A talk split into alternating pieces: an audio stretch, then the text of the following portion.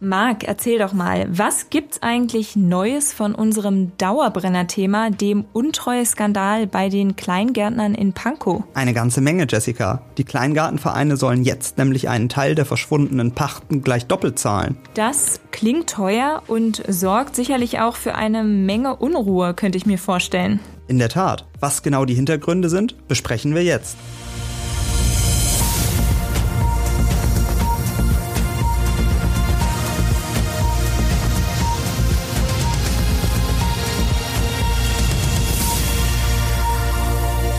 Und damit hallo und willkommen zu einer neuen Folge unseres Shortcasts Erklär's mir, ein Podcast der Berliner Morgenpost. Mein Name ist Jessica Hanack und ich stehe hier heute mit meinem Kollegen Marc Hofmann. Und Marc, für alle, die den Fall um die Pankower Kleingärtner bislang nicht so genau verfolgt haben, erklär uns doch bitte nochmal, worum geht's da eigentlich? Im Zentrum des Falls steht die ehemalige Vorsitzende und Geschäftsführerin des Bezirksverbands der Gartenfreunde.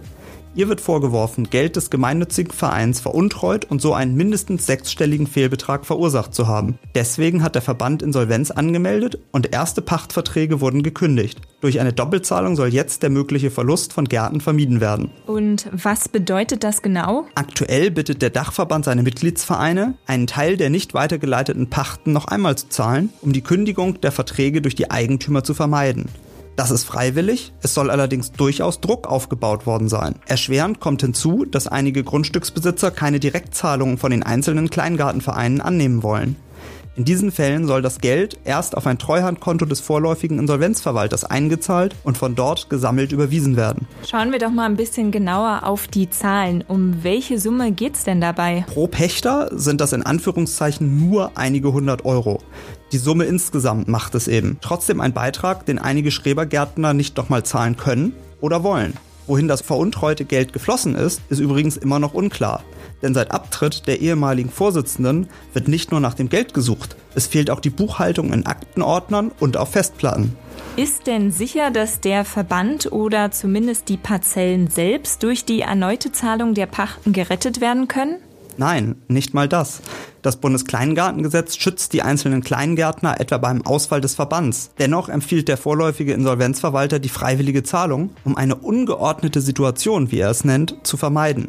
Es gibt jedoch weitere Unwägbarkeiten, wie die Pleite eines Mitgliedsvereins, der seine Parzellen zusammen mit dem Bezirksverband kaufen wollte und das nun nicht mehr kann. Dadurch könnte die Höhe der Schulden noch einmal deutlich steigen. Kann denn die Politik etwas tun, um die Kleingärten zu schützen? Ja, aber nur bedingt.